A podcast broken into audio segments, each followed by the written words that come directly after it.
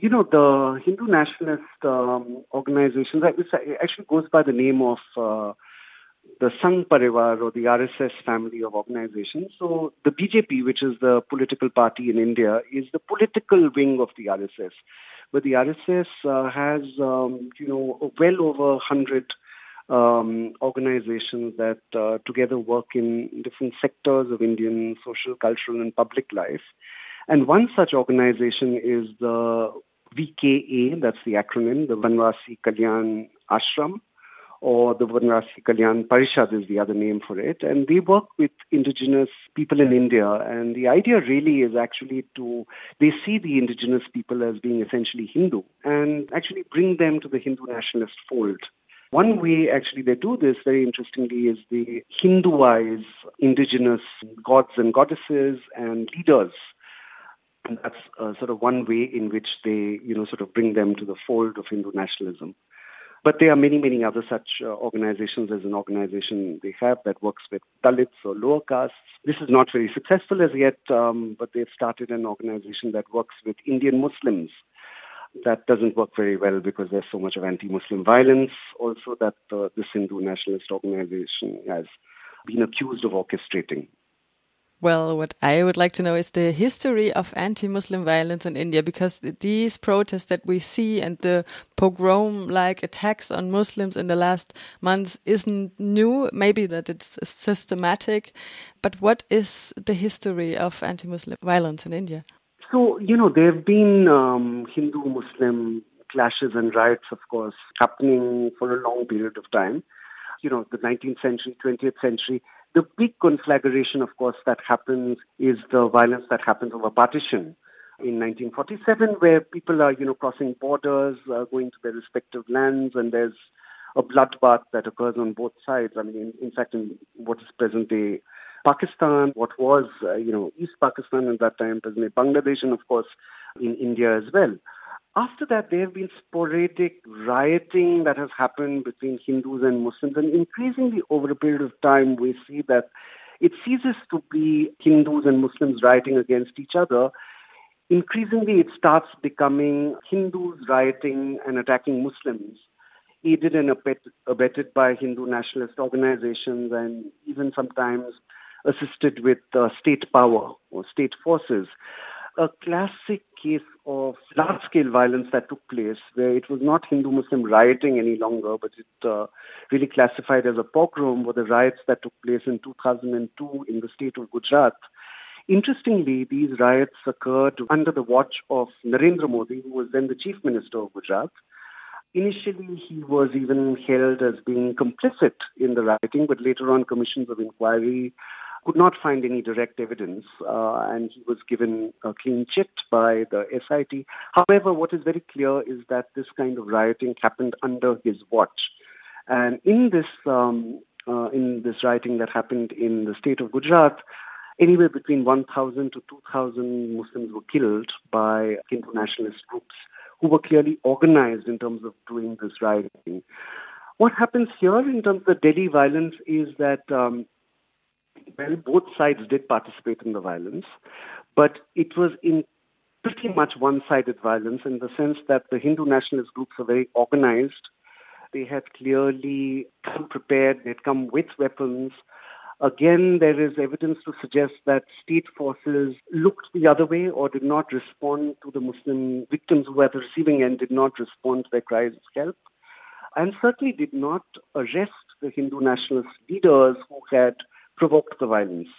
And there is a lot of evidence to show that uh, BJP leaders such as Kapil Mishra, who were uh, provoking the violence, uh, had pretty much threatened the peaceful protesters. Uh, but um, at this point, I'd just like to say that the people who provoked the violence were Hindu nationalist leaders and they were not brought to book. In fact, to date, they have not been arrested. Ironically, the Muslims who were at the receiving end of the violence many more. Firstly, you know, 40 out of 53 people who were killed were Muslim. Ironically, most number of arrests have also been Muslims. You know, as in the Muslims are now also being considered the people who, in some ways, provoked the violence or, or in some ways behind it. Despite the fact that all the evidence by eyewitnesses, observers, really points to it being organized by Hindu nationalist groups. So the police here uh, also has shown itself to have a very biased and partisan role in favor of um, the Hindu nationalist state. I just like to talk a little bit about why this violence or why these particular riots were important and why perhaps they were used instrumentally by Hindu nationalist groups. It's important to note that, you know, from the time that the BJP government has come to power in 2019, they have been following an explicitly Hindu majoritarian agenda. So I'll just cite some instances. You had um, on the 5th of August a year ago, that means almost entirely a year ago, you had Article 370 uh, being repealed, that is the reading down of Article 370, which gives special status to Kashmir in the Indian constitution in India. So this Article 370 is read down in Parliament. And Kashmir, of course, is now, you know, placed under army rule. Kashmir nationalist politicians are arrested. High-speed internet is removed. There's rampant censorship. You know, it's it's almost like these uh, people who were Kashmiri leaders who were not even wanting to secede from the Indian Union were still considered a threat and were being placed under house arrest. No criticism from Kashmir and Kashmiris come about. So this is very much part of the Hindu majoritarian agenda of this organization I was talking about called the RSS. A second issue that was orchestrated by Hindu nationalist groups was the Ram temple ruling, which effectively gave the Indian state the right to build a temple for the Hindu god Ram on the site of the Babri Mosque, which had been destroyed on the 6th of December 1992. Interestingly, the courts ruled that the demolition of the mosque by Hindu nationalists was illegal, but they handed over the rights of building a temple to the Hindu nationalists.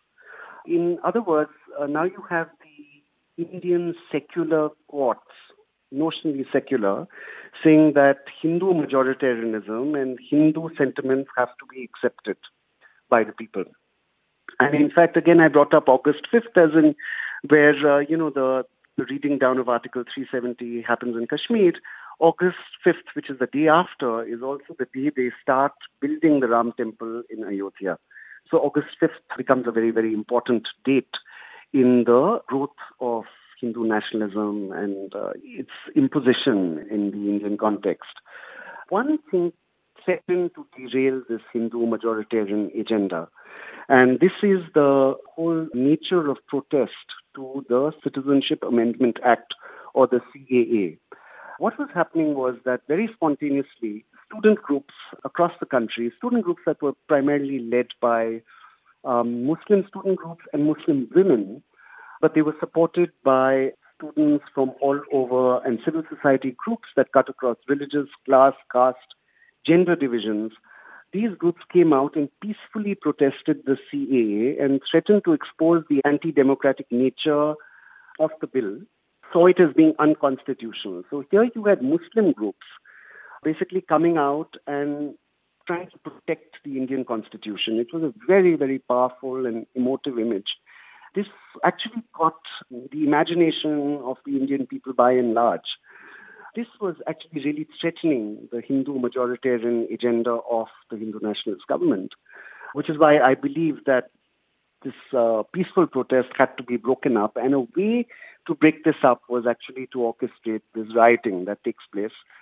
When this rioting takes place, of course, the peaceful protest sites of Jamia Millia Islamia University and um, at Shaheen Bagh are just immediately disrupted. Even all the graffiti and the anti-Hindu nationalist imagery that uh, had been put up here is just removed. It's almost as if these protests never occurred. I believe that the rioting in this particular instance uh, had an instrumental purpose, which was to just get rid of these peaceful protests against the CAA and therefore, you know, continue furthering the Hindu majoritarian agenda.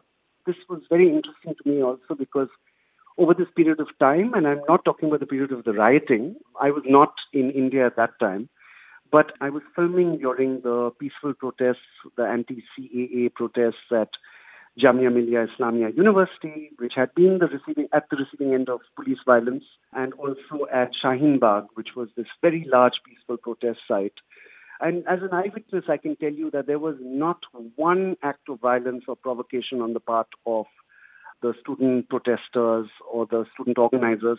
There were attempts to provoke them to participate in violent acts. There had even been young Hindu nationalist men who had gone to some of these meetings brandishing guns but uh, there had been no response. These groups were incredibly disciplined. Uh, they were very, very peaceful, you know. But they had to be projected as being, you know, people trying to secede from the Indian nation, people who are participating in uh, almost like terrorist acts.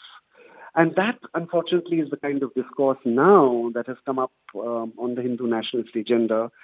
Today, as we speak, um, a lot of these student leaders whom I filmed who were uh, protesting peacefully have been picked up by the police under charges of sedition or working against the Indian constitution, while everything actually points to the contrary. All the mm. available evidence points to the contrary. As you already mentioned, the anti democratic nature of the bill, uh, I, what I read is that eight opposing states announced not to implement the Citizenship Amendment Act and its unconstitutionality is claimed at the Supreme Court. What is the status in this case?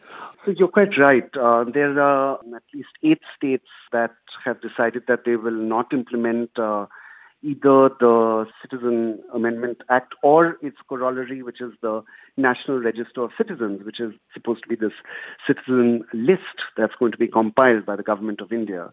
So a lot of these are, of course, the political parties that are against the BJP, and the states would be Rajasthan, West Bengal, Kerala, Maharashtra, Madhya Pradesh, I think Jharkhand and Chhattisgarh.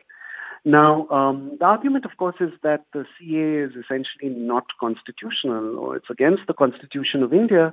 It is certainly against Article 14 of the Indian Constitution, which suggests that um, there must be equal treatment applied to all the residents of India, not just citizens.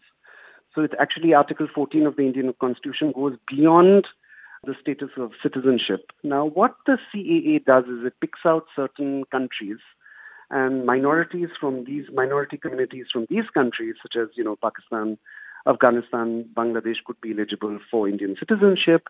It also selects certain religions. So you know for instance, six religious communities have been selected as being worthy of being granted citizenship, but Islam is an exception. Islam is not included. So, what basically the CA is therefore exclusionary, and it could create problems for those people who fall outside its ambit. So, for instance, you could argue why are Rohingya Muslims not included when they are a persecuted minority?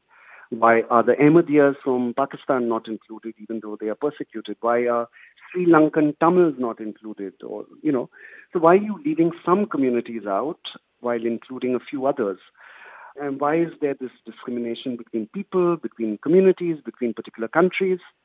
Now, a cynical reading of the CAA Act is that the BJP government saw it as a consolidation of the Hindu vote bank or the Hindu vote base it was thought that the people who would apply for citizenship would primarily be from the Hindu minority community in different countries, and they would naturally feel beholden to the BJP.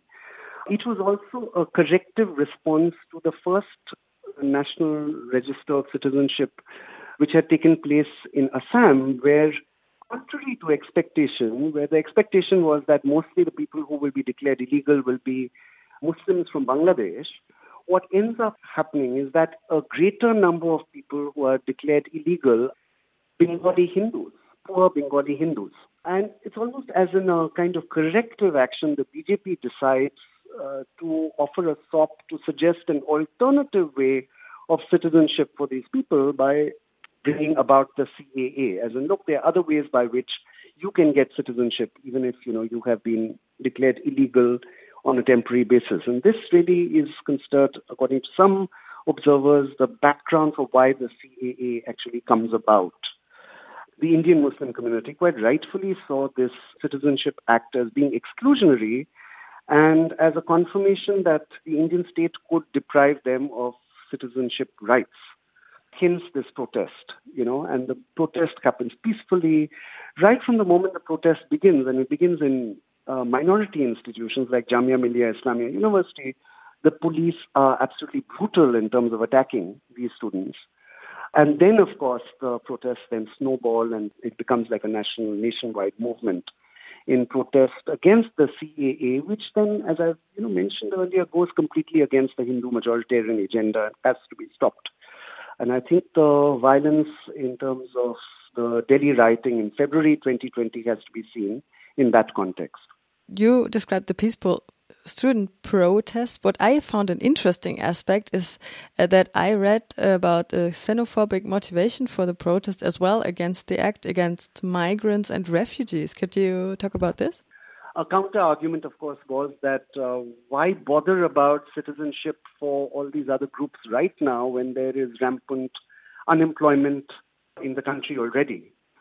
The anti migrant and anti refugee fallout unfortunately happened post COVID 19. And I'm not saying this was necessarily done intentionally, but to this extent, I mean, I think here a particular kind of xenophobia or a particular kind of racism comes into play when, for instance, you have in the outbreak of corona, one of the first groups that was supposed to have been affected was a Muslim sect called the Tablighi Jamaat. They had a congregation equally Hindu groups had been having congregations. But in terms of the press reading of what had happened, this particular Muslim group was being held responsible as in spreading the coronavirus. I didn't see a kind of xenophobic nature to the protest while I was filming. Certainly not. I mean, the, the idea really was that if you are going to give citizenship to people from other nations, then give citizenship to everyone or make everyone eligible for citizenship regardless of religion.